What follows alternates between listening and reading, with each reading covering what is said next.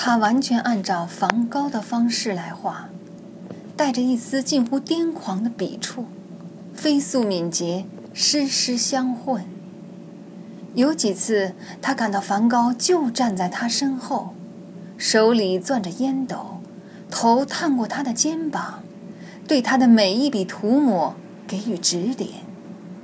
又有几次，他似乎看到梵高坐在法国阿尔勒的黄房子里，抢在向日葵枯萎凋零之前，把他那昙花一现的美捕捉到画布上。一八八八年八月，梵高在阿尔勒试着画出了第一组向日葵的习作，他把画挂在楼上的备用卧室里。后来到了十月下旬。保罗·高更顾虑重重地搬到梵高的黄房子里，就在楼下的那间卧室里住下了。盛气凌人的高更和低三下四的文森特，在那个秋天余下的日子里一起作画。他们经常肩并肩地在阿尔勒周遭的田地里工作，然而他们动不动就陷入激烈的争吵。为关于上帝和艺术的话题拔剑弩张。十二月二十三日下午，他们又吵得不可开交。梵高忍无可忍，抄起一个剃刀刀片攻击高更。随后，文森特跑到阿尔勒杜邦街的妓院里，亲手把自己的左耳割下了一块。住院两周后，他出了院，回到了黄房子。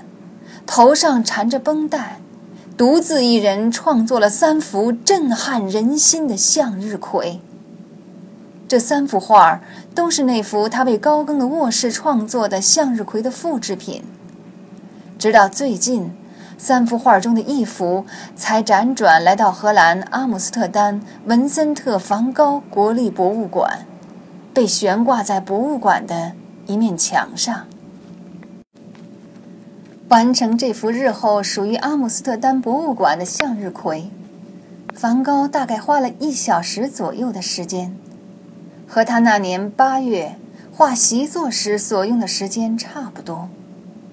加布里尔却要求给自己整整三天的时间，来完成他后来称为《向日葵巴黎版本》的画作，加上梵高在画中花瓶上与众不同的签名。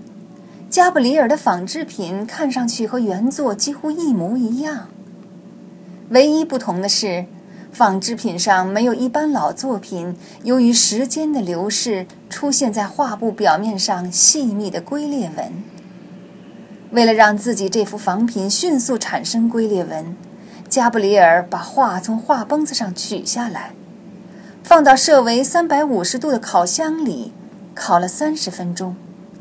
当画布冷却下来的时候，他紧紧抓住画布的两端，沿着餐桌的边缘上上下下、左左右右地搓动。不一会儿，龟裂纹出现了。他将画布放回到画绷子上，在上面涂了一层上光漆，再把它放到原作的旁边。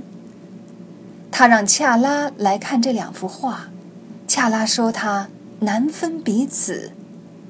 他又让莫里斯·杜兰德来看，后者也表示不辨真伪。我想都没想过这会是真的。法国人说：“什么？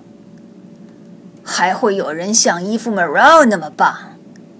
他用指尖轻轻触摸着加布里尔浓涂重抹的画面。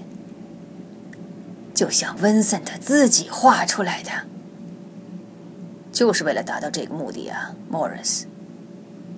真能达到可不容易，就是让个职业修画师来画，也不是小菜一碟儿。杜兰德低头向画凑近了一些。你是用什么工艺造出龟裂纹的？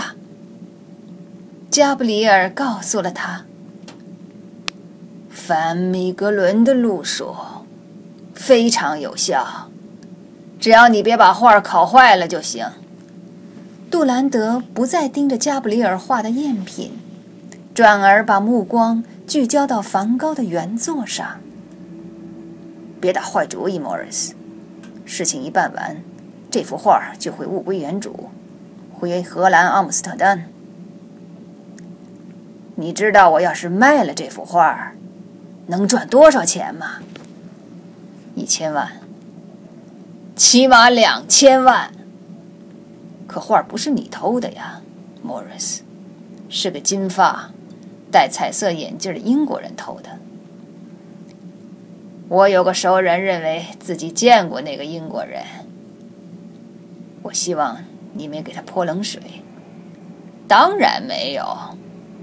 杜兰德回答：“这一行的黑社会都认为，画儿确实在你朋友的手里，而且他已经和好几个有意的买主讲过价儿了。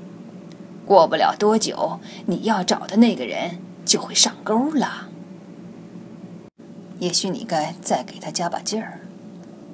怎么加劲儿？